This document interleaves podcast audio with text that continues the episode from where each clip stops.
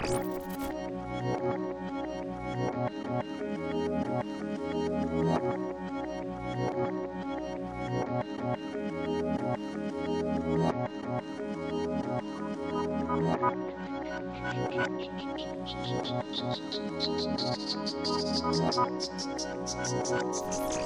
Hola Sudacalandia y muchas otras periferias. Somos Nico Martínez y Omar Beretta con la participación esencial de Miguel Buendía y juntos hacemos este podcast para el colectivo Cuarto Mundo. Hoy estamos directamente en los estudios centrales de Sevilla, seguimos participando del octavo encuentro Cultura y Ciudadanía y vamos a tener una super charla fantástica, muy anticipada, muy pedida por la crítica, que es con Sheima Bujarza. Hola Sheima, ¿cómo estás? Hola, muy bien. Un gusto estar con ustedes. Y para nosotros también. Bueno, Shaima es filóloga, licenciada en estudios árabes e islámicos, máster en diversidad cultural, activista de colonial, cofundadora de Afrocolectiva y especialista en feminismo. Pero dice que no le gusta la academia. A ver, ¿por dónde arrancamos? ¿Cómo es Vamos con el tema de estar en la academia o afuera de la academia. ¿Cómo hacemos para poder ser activistas reconocidos? Mira, a mí me parece que la academia, para plantear propuestas que son eh, que huyen de ese eurocentrismo, pues hay que empezar primero por destruir la academia y no hablar con, ¿no? Eh, con eh, lenguaje, con epistemología de la academia, porque la academia sabemos que es bastante eurocéntrica, eh, las propuestas que da mm, es coloniales, es eurocéntrica, es racista, pues ¿qué quiere que te diga? La academia siempre ha sido dominada por blancos y, y ha sido siempre occidentalocéntrica, especialmente eurocéntrica. Y en ese sentido, eh, bueno, nos encanta escucharte porque una de las líneas rectoras de, esta colectiva que nosotros formamos es la antropóloga argentina Rita Segato, que ella siempre invita a apartarse del saber académico, a pesar de todos sus títulos y doctorados y toda su trayectoria en la academia, justamente por eso, ¿no? Porque es colonial en sus contenidos y patriarcal en sus prácticas. Entonces, ¿cómo fugamos del eurocentrismo en Europa?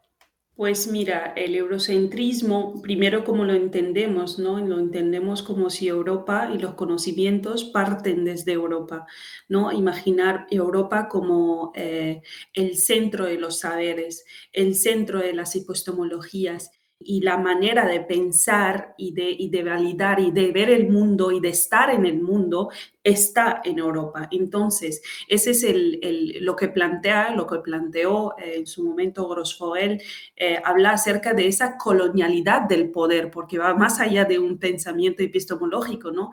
Es todo un sistema que opera y que, y que reúne los saberes y que se apodera de los saberes. Incluso se habla de un racismo epistemológico, ¿no? Y es la propuesta también de Grosfoel y de Dussel, ¿no? Entonces, eh, em, ellos hablan de una colonialidad del poder y, de la posibilidad de una política radical más allá de las políticas de identidad, de la articulación de un discurso crítico que lo que hace es superar el nacionalismo y el colonialismo. También lo que, lo que se hace, lo que se propone desde un pensamiento descolonial o decolonial es superar los paradigmas de la economía política y de los estudios culturales parte de un criterio que la colonialidad y la modernidad son dos, una, o sea, una eh, ¿cómo se dice?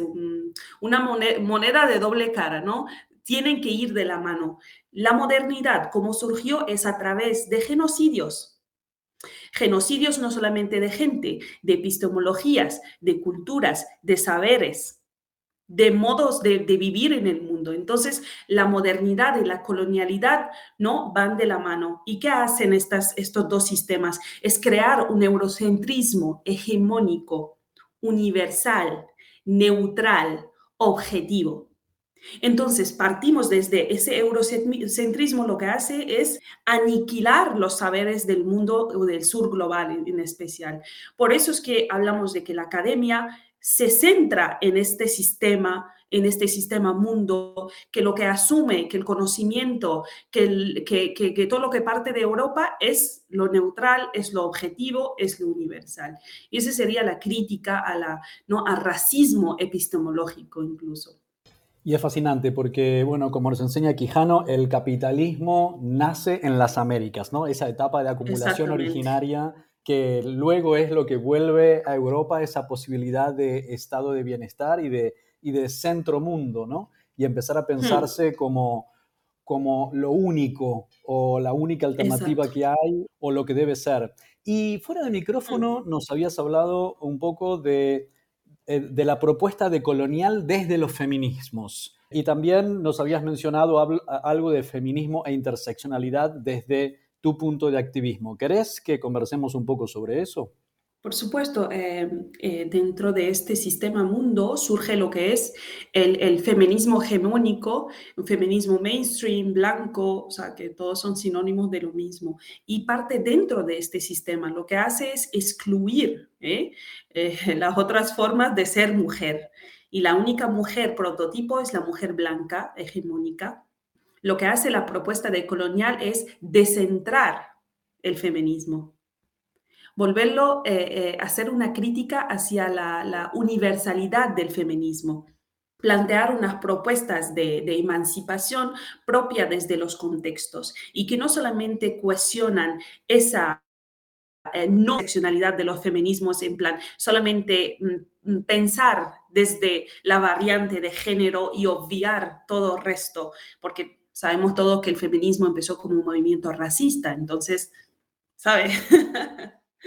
no podemos partir o, pedir espacio dentro de ese feminismo que de, de, sus raíces nos ha quitado espacio. Entonces lo que hacemos es salir de ese espacio y salir de ese sistema y plantear otras formas de emanciparse. Probablemente no llamarse feminismo. Yo creo que una crítica de colonial o una propuesta de colonial bastaría. O sea, bastaría para emanciparse dentro de este eh, ¿no? sistema mundo patriarcal, ¿no? precisamente. Entonces, la propuesta de colonial no solamente repiensa el género y repiensa el sistema patriarcal, sino todo lo que viene eh, ¿no? acompañado con este sistema mundo. Y ahí viene un poco la, la trampa en la que es fácil caer cuando tratamos de hacer nuestros activismos desde nuestros pequeños centros de opresión y la importancia de que, de que trabajemos en forma interseccional, porque si no es muy fácil atomizarnos. ¿no? Nosotros como, como colectiva empezamos abordando temas prioritariamente LGBT, pero luego, gracias al feminismo y gracias a los aspectos de interseccionalidad, entendimos que en realidad lo que teníamos que preocuparnos es por todos los sectores oprimidos que estamos luchando contra este sistema hegemónico que se pretende único, ya sea como modelo heterosexual, ya sea como cuerpos que son aceptables y cuerpos que son terroristas, todo, en todo ese sentido, ¿no? ¿Cómo, ¿Cuánta apertura hay hacia esta interseccionalidad y esa transversalidad dentro de eh, las diásporas en España o en Europa? Hay mucha resistencia hacia ese discurso interseccional y hacia el ceder espacio a mujeres que no pertenecen a ese prototipo de mujer blanca eh, de clase alta o clase media. En general, mujer blanca es el prototipo de ahora porque se entiende que tienen que perder privilegio y tienen que ceder espacio como mujeres y tienen que aceptar que, que como mujeres ejercen violencia es que como mujeres pueden violentar, ¿no? Angela, no sé si te lo he contado antes, pero Angela Davis hablaba de que el, hombre negro y la mujer blanca tienen una doble posición, pueden ejercer de, de, opresores y también de víctimas al mismo tiempo. La mujer blanca es víctima del patriarcado, pero puede ser, o sea, puede tener ese papel de opresora a través del racismo y el hombre negro sí es víctima de racismo, pero puede ejercer como eh, opresor a través del sistema de patriarcado. Entonces, mientras estas dos personas lideran movimientos sociales y movimientos de emancipación, siempre estaremos en, en la edad, ¿no? Siempre mm, estaremos en la otra intersección que nunca se habla de ella, la mujer racializada, la mujer del colectivo LGTBI, negra, migrante, etcétera, etcétera.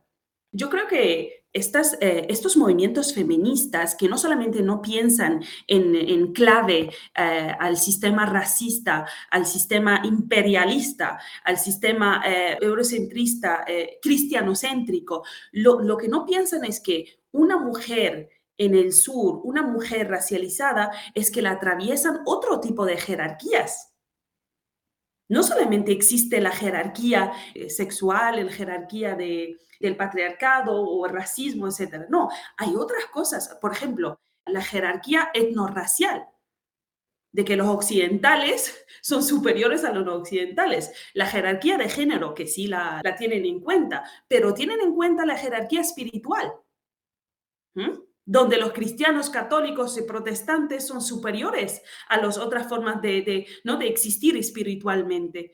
La jerarquía estética, donde lo blanco es lo la norma, pedagógica, lingüística, donde nosotros que partimos del África tenemos que aprender otras lenguas y nuestras formas de hablar no son aceptadas. Entonces, hay que plantear otros tipos de jerarquías que no, no estamos abordando dentro de los espacios feministas hegemónicos.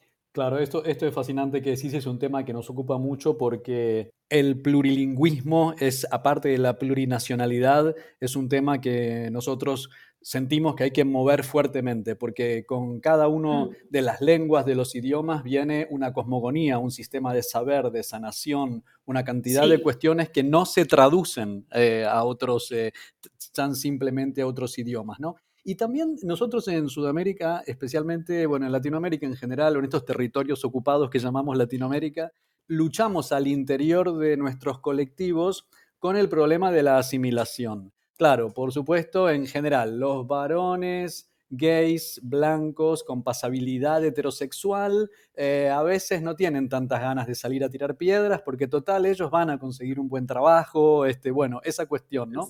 Y siempre tiene que ver un poco, acá está el tema de, de la falta de conciencia de clase, ¿no? Por esta cuestión del asimilacionismo, que bueno, siempre lo repetimos, es una, es una característica del capitalismo, eso de incorporar, de integrar desintegrando, ¿no?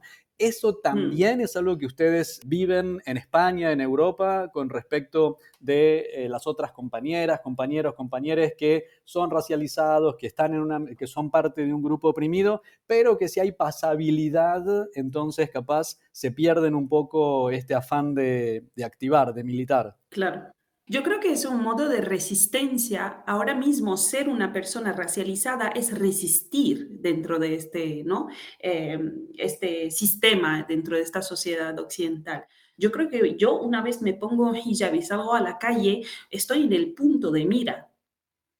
Estoy en el, soy, soy un objetivo, soy un, un target, ¿no? Eh, eh, Estoy constantemente recibiendo violencia, violencia, eh, eh, micro, racismo, una violencia incluso eh, institucional, una violencia académica. mira, yo estuve haciendo un máster de diversidad cultural en Melilla investigué sobre eh, la cuestión de, hablando ahora del plurilingüismo, del amazigh, que es una lengua autóctona de, pueblos indígenas del norte de África, y es una lengua que, habla el 80% de la población melillense. Y la población melillense del norte de África es española, porque España colonizó Norte de África.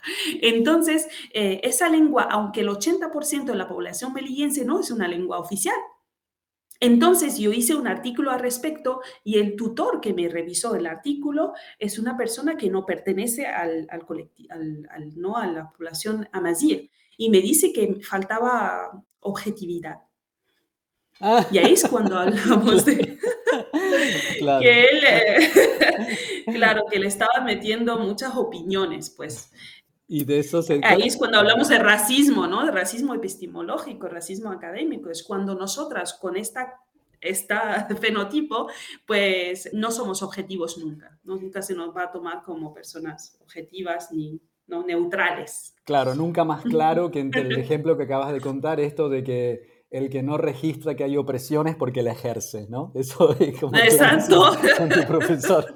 Así, claro. Acá tenemos un chiste de una presentadora de televisión en Argentina que una vez en un programa le criticaba a una invitada, estás muy politizada, querida, le decía. Claro, es Exacto. claro, pero bueno, y sí, claro, este, no sé, de eso se trata un poco la vida también, ¿no? Es interesante esta, como esto que hablas, ¿no? De que sos un target cuando salís a la calle, esta mirada occidental en términos culturales, pero que también lo vivimos dentro de nuestros territorios, que como decimos siempre, ¿no? Nosotros somos una especie de híbrido porque quedamos geográficamente en el hemisferio occidental, pero bueno, en realidad, ¿qué cuánto compartimos con el norte económico, ¿no? Y de hecho, claro, hay una mirada también de target hacia eh, las personas racializadas, hacia las personas en mayor situación de vulnerabilidad, hacia las personas con menos privilegios y es, bueno, tienen problemas este, porque la policía los va a detener más veces, le van a pedir más veces el documento, hay como una especie de portación de rostro, ¿no? Que ya hace que, que hmm, sean... Perfilamiento racial, ¿no? Sí, y eso es interesante porque a la hora después de la salvación a la que se dedica el norte económico, ¿no? De los mundos, viene esto de cuáles son los cuerpos que son cuerpos aceptables para el sistema y los cuerpos terroristas, porque si no te querés asimilar, y esto es algo muy interesante en el origen de lo queer, ¿no? que justamente se trataba de, incomodar, se trataba de hacer, no de asimilarse al sistema, sino de conmover al sistema, que el sistema sienta repugnancia e incomodidad, ¿no? Yo diría que hay que hacer un desenganche epistemológico y pensar con otras miradas. Eh, yo lo llamo correr el velo occidental, porque siempre se habla del velo islámico. ¿Y qué pasa con el velo occidental? Que es todavía más machista, más patriarcal, más sexista, eh, eh, más opresivo que el velo islámico realmente, porque si vivimos en un país occidental, no hay esa carga institucional que, por ejemplo, puede haber en, en Afganistán, porque en Arabia Saudí no está. Pero aquí la vivimos. El Tribunal de Justicia acaba de sacar el, hace dos meses de que las empresas privadas pueden prohibir el velo. ¿Esto qué quiere? ¿En qué se traduce esto? Es una marginalización de las mujeres, es decir, es una violencia machista patriarcal y es institucional. A mí me parece el sistema, eh, eh, ¿no? Eh, cómo se ejerce violencia hacia las mujeres musulmanas en Occidente es peor y nadie lo está, le está poniendo atención y nadie está poniendo esto en el centro del debate sobre eh, eh, ¿no? el, patriarcado, porque esto es patriarcado y hablamos de islamofobia de género, ¿no? porque la islamofobia atraviesa principalmente a las mujeres. Entonces, en vez de ir a revisar políticas eh, en Medio Oriente, ¿por qué no las revisamos aquí? Y con el mismo eh, ¿no? criterio que lo hacemos en Medio Oriente, porque tenemos un velo occidental, porque interpretamos Occidente como la norma. Claro, que nos impide, que, impide registrar la efectiva opresión que se está haciendo en casa. Exactamente. Cuando se quiere ir a mirar solamente eh, la opresión percibida que existe mm. en, en, otras partes del mundo, ¿no? Y antes de que pasemos a islamofobia, que es un gran tema que tenemos todavía por desarrollar, estamos a días de que comienza el Mundial de Qatar. ¿Qué nos podés contar? Que vimos que hiciste un vídeo recientemente sobre esto. Yo creo que la crítica hacia Qatar se está haciendo con un eurocentrismo, se está haciendo con un racismo absoluto, porque se habla de la muerte de 6.500 personas desde 2010 hasta 2022 y se critica, se hace un boicot a Qatar para no ir por esas muertes, por ese, digamos, capitalismo racial, mientras en España, en el sur de España, mueren cada año 4.400 personas. Y absolutamente nadie se pone en alarma hacia esas personas. ¿Y por qué? Porque esos cuerpos son negros, esos cuerpos son en el espacio de no ser. Así que otra vez más voy a hacer alusión al velo occidental, que lo que hace es un binarismo orientalista, es plantear un oriente todavía más terrible, donde se, se vulnera todo tipo de derechos humanos, mientras aquí no se critica absolutamente nada de esos eh, vulneración de derechos humanos y que es todavía más violenta, pero absolutamente nadie lo cuestiona y lo pone sobre la mesa. Mientras vamos a boicotear todos de una forma violenta a Qatar, que es un país que acaba de nacer en el siglo XX después de una colonización, mientras aquí desde, desde 500 años se está vulnerando, vulnerando derechos humanos libremente, ¿no? En toda Europa. Entonces me parece bastante hipócrita.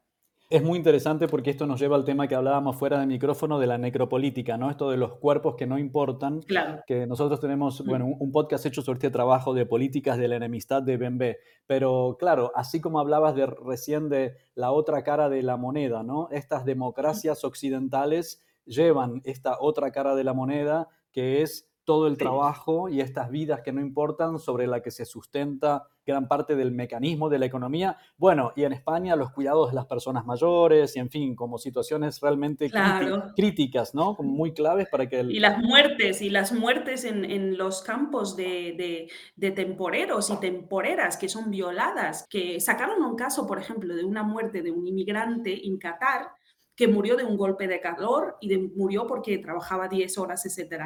El mismo caso ocurrió en Huelva de un hombre de Nicaragua que murió de un golpe de calor después de trabajar 11 horas a 40 grados. Tenemos el mismo caso. Y se saca el caso de Qatar para boicotear el Mundial. Otra vez más, bochornoso e hipócrita, por supuesto. Una vez más, esa colonialidad del poder, ¿no? Yo voy a decir algo que ya me pidieron que no lo diga más, esto lo digo fuera de micrófono, Por eso digo siempre que toda la lista de motivos por los cuales el gobierno de Bush bombardeó a Irak servirían para bombardear el Vaticano, porque eran como todas, las, todas las mismas razones, ¿viste? Que es eh, verticalista. No solamente el Vaticano, sino toda, toda Europa. Sí, pero y que es verticalista, que no hay democracia, que no hay una efectiva representación, que no hay un lugar para las mujeres, que el poder ejecutivo Machismo, LGTB-fobia. LGTB-fobia, que, el, el, Banco Central, nepotismo, qué sé yo, es todos los... Si vos agarras todos los motivos de Irak, bueno, dale, ahora bombardeamos el Vaticano, porque bueno, con respeto de los cultos de todas y todes, ¿no? Pero bueno, con toda la, intromisión que hace el Vaticano en nuestros países.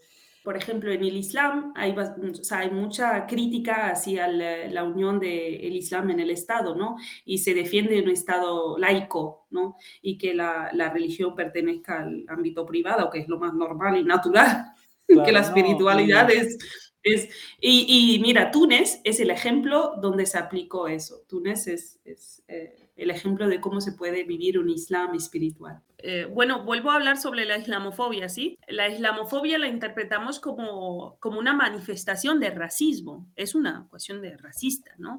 Porque racismo no lo interpretamos únicamente em, a superioridad racial, que tiene que ver con una dominación eh, eh, histórica, racial, etcétera, etcétera, sino que Ramón Grossfogel habla del racismo como un discurso que cambia según la época y según el contexto. ¿No? Entonces opera de forma diferente según eh, eh, el contexto y la época. Y la islamofobia opera generalmente y exclusivamente a veces sobre las mujeres porque son las únicas que son visiblemente musulmanas, porque llevan un peso eh, sobre ella que es el hijab o el panuelo. Entonces no podemos hablar de islamofobia sin género nuestros cuerpos están atravesados por ese racismo, además de otros sistemas que he hablado, el machismo, eh, etcétera, etcétera, ¿no? Em, incluso eh, hablamos de islamofobia de género, un, como un tipo de islamofobia. Pero luego Sirin Adelby, en su libro La cárcel del feminismo, una cárcel epistemológico existencial, ¿no? ella en su libro hace una gran crítica decolonial al, al, ¿no? al eurocentrismo, a la colonialidad del saber, del ser, hace una crítica al feminismo hegemónico, que, es una, ¿no? una manifestación de esa colonialidad y esa trilogía que es capitalismo, modernidad, eh, colonialismo, eh, eh, modernidad, etcétera, etcétera. Ella habla de, la islamofobia como un dispositivo de poder colonial y es triplemente generalizada en el sentido de quién la genera, que son las instituciones del sistema mundo moderno colonial, occidentalocéntrico, etcétera, cómo se genera, a través de qué, y es el objeto colonial, que es la mujer musulmana con hijab y sobre quién tiene mayor incidencia las mujeres musulmanas con hijab. Y el Observatorio de Islamofobia eh, hizo como un, em, un, eh, artículo sobre la islamofobia, eh, dando datos, etcétera, etcétera. Y, el, 90 y, no, el 89% de los casos de islamofobia la han sufrido mujeres. Entonces estamos hablando de, unos números pues, mm, que atraviesan a veces única y exclusivamente a las mujeres musulmanas con hijab. Hablamos de la mujer eh, en Francia em, hace, dos semanas que murió por su hijab. Una mujer de 49 años que iba a, su trabajo como eh, mujer empleada eh, del hogar y un tipo la agarró del hijab y la apuñaló entonces estamos hablando de un, tipo de racismo que mata, que atraviesa a mujeres, incluso eh, debemos abordarlo desde los feminismos. Y, está claro de que desde los feminismos no se aborda la cuestión de, ¿no? de la islamofobia. Esto lo podemos relacionar quizás con este concepto del velo occidental del que hablábamos fuera del micrófono con vos. Sí, por supuesto, la mujer eh, occidental tiene un velo porque ese velo eh, le hace homogeneizar el Islam. Primero, cuando hablamos de Islam, ¿de qué Islam estamos hablando? Estamos hablando de una espiritualidad, del Islam de ISIS, de 9-11, etcétera, etcétera, que es el, ¿no? la visión dominada en, en, Occidente, incluso en Abiyala en general, ¿no? Esa es la única imagen del Islam porque es que no hubo otra imagen, no hubo espacios donde se pueda ver ese Islam como una espiritualidad. Porque el Islam no es una religión, nosotros no tenemos dogmas, no tenemos clérigos, no tenemos iglesias, ¿no? Nuestra dirección es, nuestra como relación con Allah es directa, es absolutamente directa. Entonces hablamos más de una espiritualidad. Mira, la mujer occidental tiene un problema gravísimo con las mujeres musulmanas porque ejerce como una, em, eh, ¿no? Ese complejo de salvadora.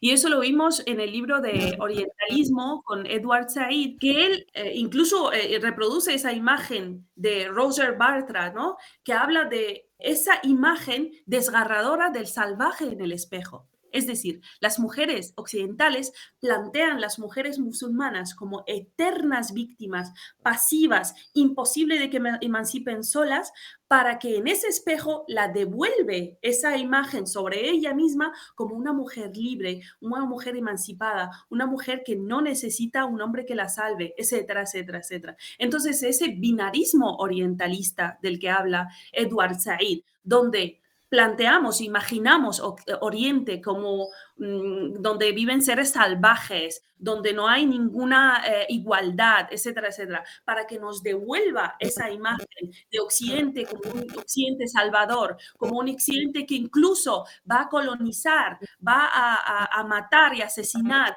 a esa gente para salvarlos y para llevar, ¿no? digamos, esa civilización, ¿no?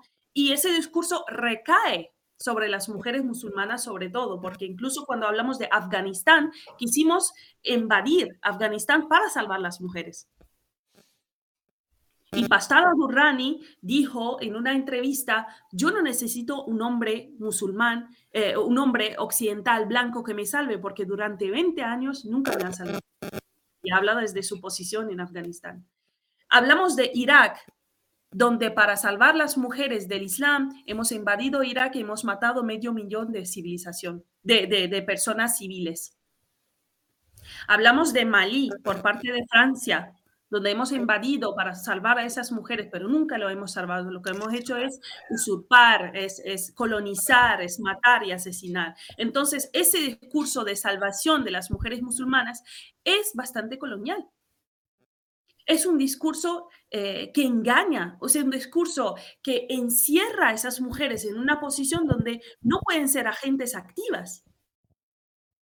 ¿No? Y ese es el velo occidental del que hablamos, un velo que homogeneiza eh, el Islam, homogeneiza a las mujeres musulmanas, nos da una imagen desde una perspectiva etnocéntrica, una perspectiva occidental, para que Occidente sea ese agente de cambio, para que las propuestas vengan de Occidente, ¿no?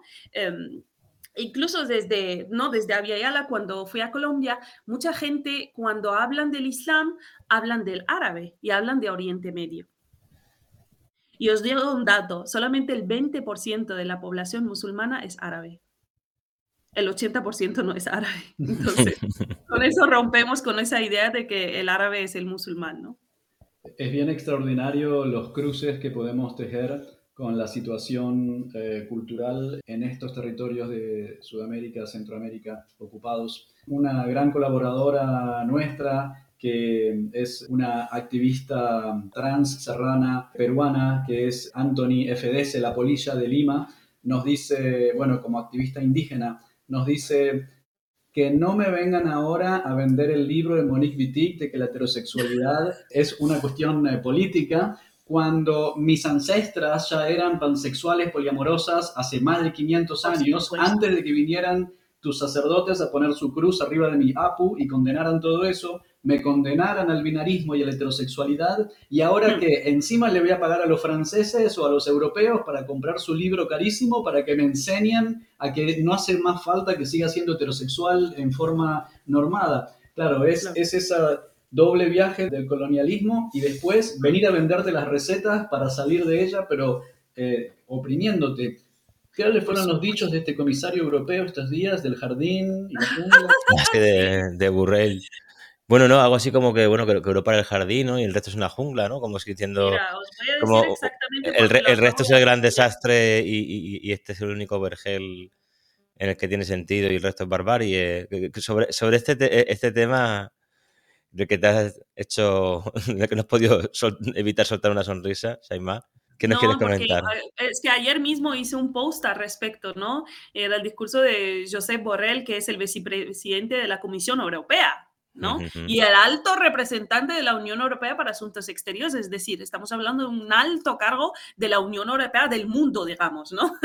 y dice, sí, Europa es un jardín, hemos construido un jardín, todo funciona es la mejor combinación de libertad política, prosperidad económica y cohesión social que el ser humano ha sido capaz de construir. El resto del mundo es una jungla y la jungla podía invadir, el jardín. Y los jardineros deben encargarse de eso. Los europeos deben estar más comprometidos con el resto del mundo o si no, el resto del mundo nos invadirá.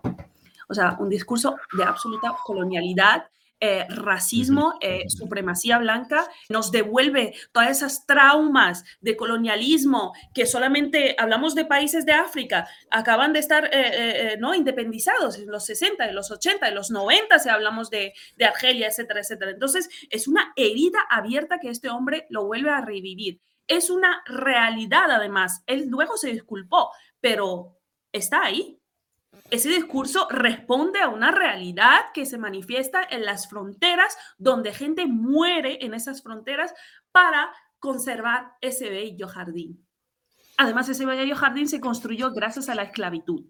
Con todas las, con todas las semillas, obviamente, sacadas de, de, las otras partes. y no son, pues no, amigos, no es una declaración de Felipe II en 1502, es una declaración de Josep Borrell en 2022. Y tampoco es en un, meeting de la ultraderecha, esto fue en el, em, eh, en el Congreso de Socialistas Europeos. Estamos hablando de gente de izquierda. y que digan un discurso racista y queden impunes, pues, ¿qué te digo? El mundo está funcionando así y el que no quiere verlo, pues que, no sé, están em, en una ruleta donde siempre vais a ser los subalternizados las víctimas en la otredad, estamos insertados en una otredad absoluta. Entonces hay que repensar ese discurso y darle la importancia que hay que darle, porque no le está dando importancia a los medios de comunicación. Lo traen como una Una, una, ocurrencia estúpida de, alguien, ¿no? No, no, no. No en base, me, recuerda bastante ¿no? a, discusiones ¿no? con, propia familia, ¿no? Cuando... Eh, recién volví de, Sudamérica diciéndote aquello de bueno, pero nosotros fuimos a llevar universidades, ¿no? Nosotros fuimos a, e, Es un poco lo que tocaba de decir, ¿no? Esa, esa jungla mm, solo tiene salvación si, si, llegamos los europeos con, machete a dominarla de, alguna manera o, a salvarla a través de una intervención militar o una ONG. Cada, tienen como diferentes... o eh, cooperación al desarrollo. Cooperación al desarrollo, sí, sí. Exacto. Eh, vengo de trabajar en eso. Se echa y más. Si acaso llámalo reparación, que tiene más sentido. ¿Cómo es cooperación al desarrollo? ¿no? La verdad que tiene un compañero que decía que, por favor teníamos que cambiar la perspectiva e intentar llamarlo reparación quijotesca, ¿no? Eh, como diciendo algo, algo ya casi, ¿cómo decirlo?, romantizada, ¿no?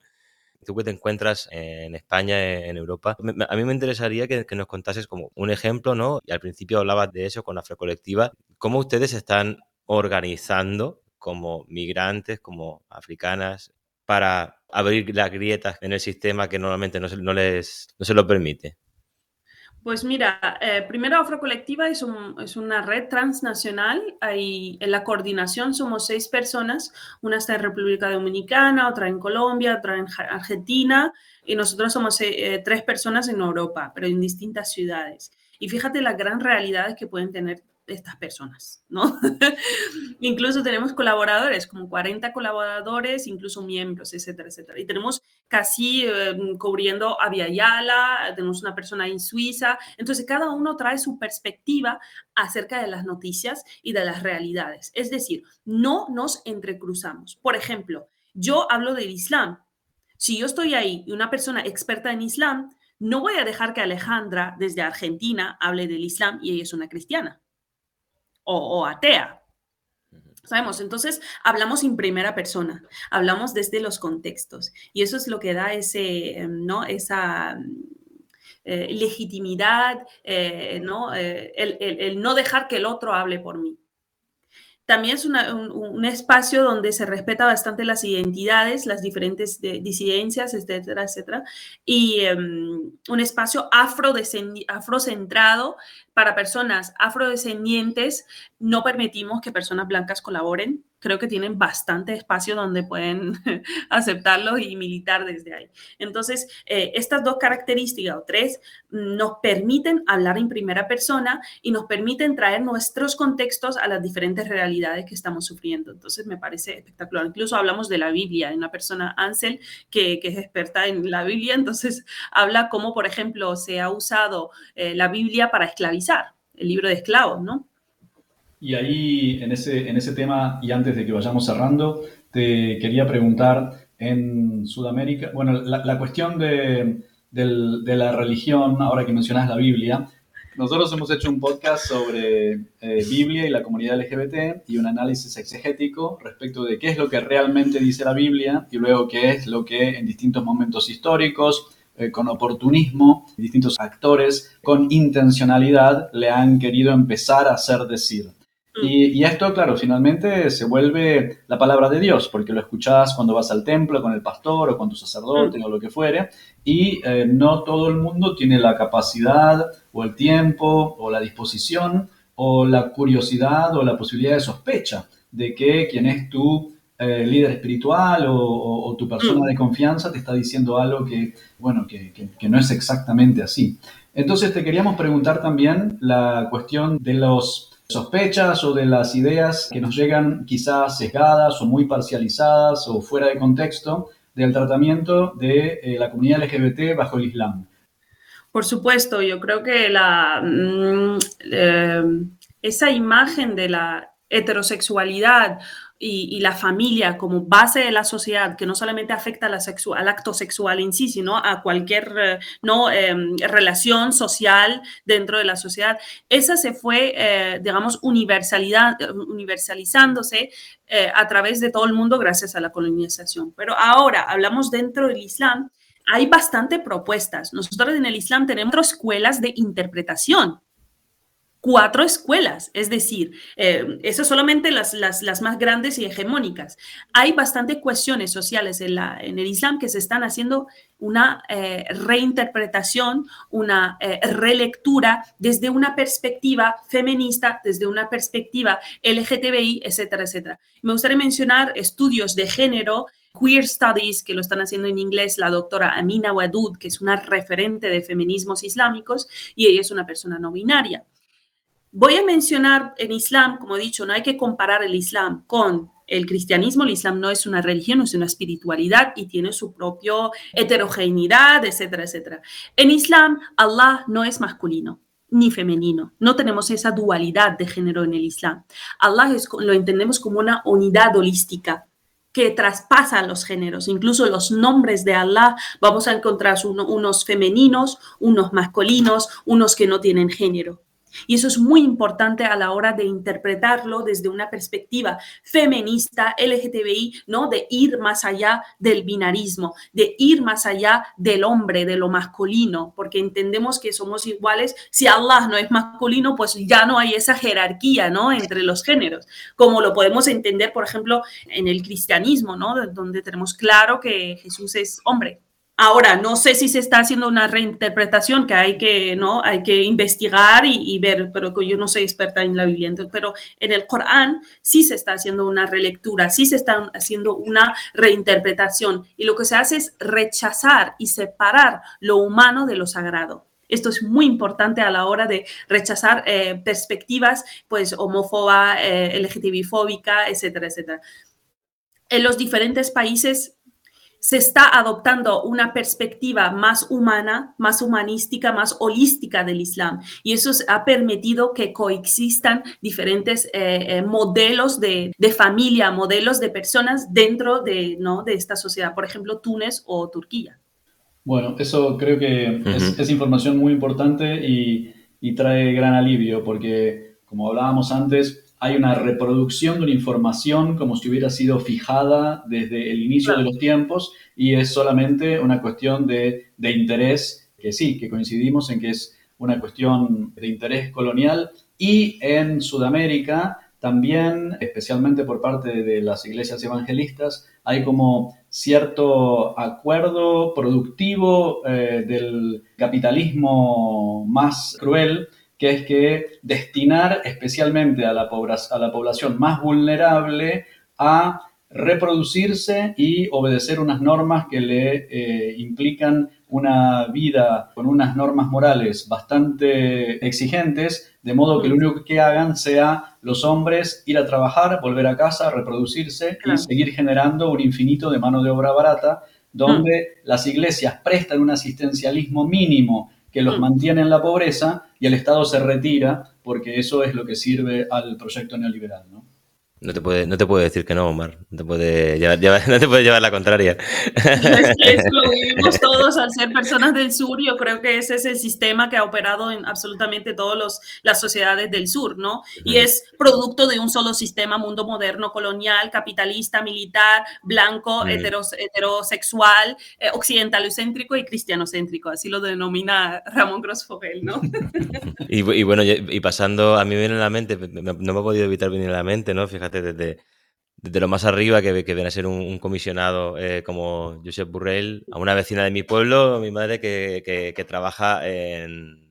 Digo, para el momento, me ponemos en el momento de declaraciones intensas, ¿no? Pero como esto atraviesa un poquito todo lo que se piensa ¿no? de, ese, de ese mundo salvaje que hay que, que hay que cortar o civilizar o no dejar que toquen tu jardín. Por ejemplo, te, pongo un ejemplo. Esta señora es voluntaria en Alimentos Solidarios, una ONG que reparte a gente que no tiene recursos, reparte alimentación diaria, reparte paquetes de arroz, reparte paquetes de pasta, botes de tomate, mm. etcétera, ¿no?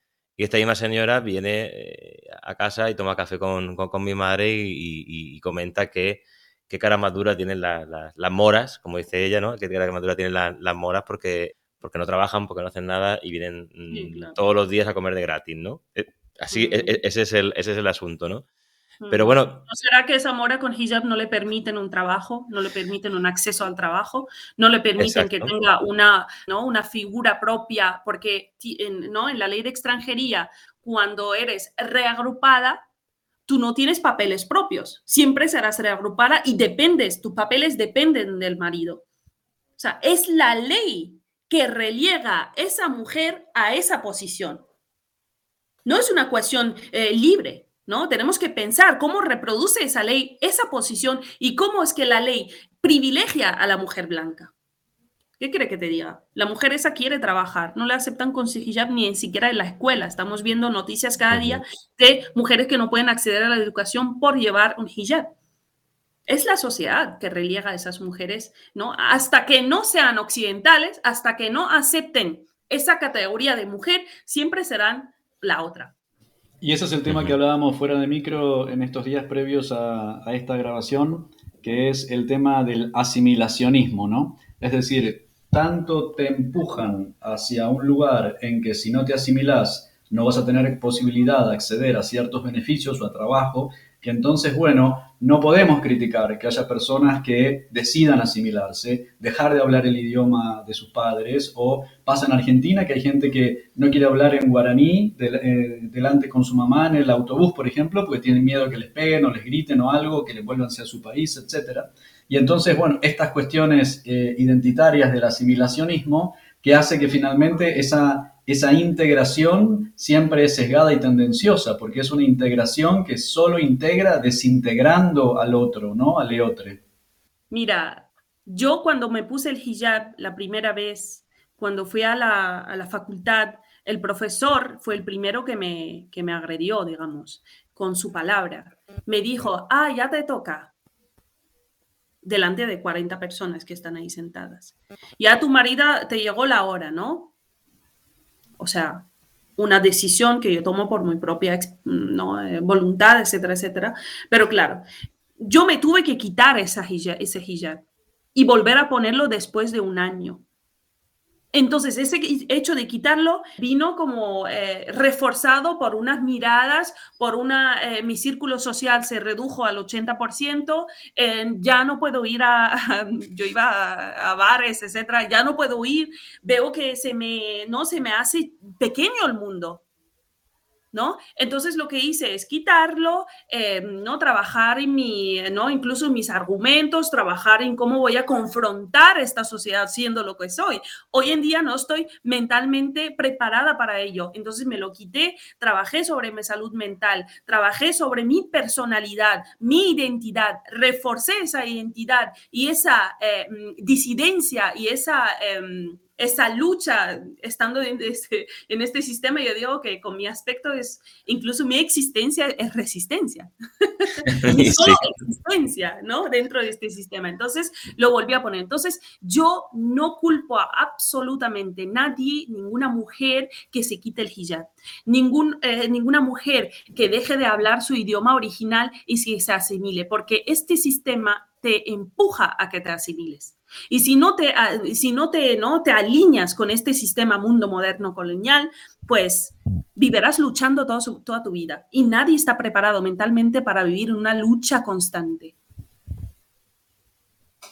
Soy desde, desde Sudacalandia, desde estos territorios, desde las fronteras del sur, te saludamos y te mandamos un abrazo muy grande y gracias por compartir todo esto. Ojalá que sea la primera de varias series. Creo que hay esta información del sur-sur o del sur global, como lo querramos llamar. Es muy importante que estemos más en diálogo porque si no, al final, toda la información o gran parte o la mayoría de la información de, por ejemplo, las mujeres musulmanas en Europa nos llega a través de prensa corporativa que está gestionada y que está diseñada en Occidente mediante los dueños de, esta, este tipo de información. Así que bueno, vamos a tejer más lazos, a estar más cerca, vamos a seguir Afrocolectiva, vamos a tratar de, expandirnos, digamos, hacia eso y eh, volvernos cada vez más interseccional, que es uno de los presupuestos de nuestra colectiva. Muchísimas gracias por tu tiempo hoy. Muchísimas gracias a ustedes. Yo creo que es importante que empecemos a dialogar entre, entre nosotras o nosotros. El mundo queremos, nos quieren separados, nos quieren haciendo luchas eh, no individualizadas o luchas en el sur que son individualizadas. Incluso cuando pensamos de Abya la estamos reproduciendo esos estereotipos y ese sistema. Tenemos que mirarnos la cara, hablar entre nosotros. Vamos a entendernos mejor. Yo prefiero hablar con una mujer de Abya Yala que hablar con una mujer blanca. Eso está clarísimo. O sea, ese sistema siempre hemos sido el objeto de estudio, ¿no? Tenemos que incluso que empezar a cuestionar categorías occidentales, cuestionar propuestas, lógicas que se instalaron dentro de esa trilogía que es eh, colonialismo, modernidad, capitalismo. Salgamos de eso, nos miremos la cara hagamos diálogos de sur a sur y, ¿no? y, nos citemos entre nosotros, porque es importante, los trabajos académicos dejen de citar Simón de Beauvoir, o sea, citen a otras mujeres, por Dios. Entonces, muchísimas gracias por ceder el espacio, porque siempre se habla de que tenemos que darle voz a las mujeres musulmanas. Voz tenemos, que damos espacios, es lo que. Entonces, os agradezco muchísimo el espacio y os abrazo. Los, micrófonos de Cuarto Mundo eh, siempre, siempre abiertos y como siempre vamos a colgar en todas nuestras redes, pero especialmente en anchor.fm, donde puedes escuchar estos episodios en forma gratuita y sin registrarte. Eh, todas las, redes y los sitios de contacto, tanto de Shaima como de Afro Colectiva. y bueno, y seguimos en contacto. Muchísimas gracias. Te mandamos un abrazo. Y muchas gracias, Shaima, por ponernos tarea para la lectura. Te pediremos también por escrito esas referencias, las pondremos en la descripción del podcast para que todo el mundo pueda ir a esos trabajos a buscar buenas referencias.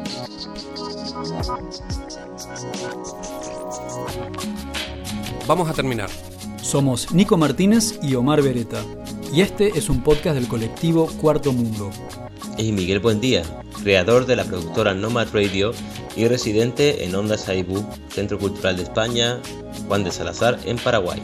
Seguinos en Facebook y Twitter, arroba puto el que lee 108 y en Instagram arroba censurado108. Y también pueden encontrar mi trabajo en www.nomadradio.art y en Twitter como arroba Miguel Para toda Sudamérica, educación sexual integral y laica. Y para todo el mundo, cuidados y ternura. Hasta, la, próxima.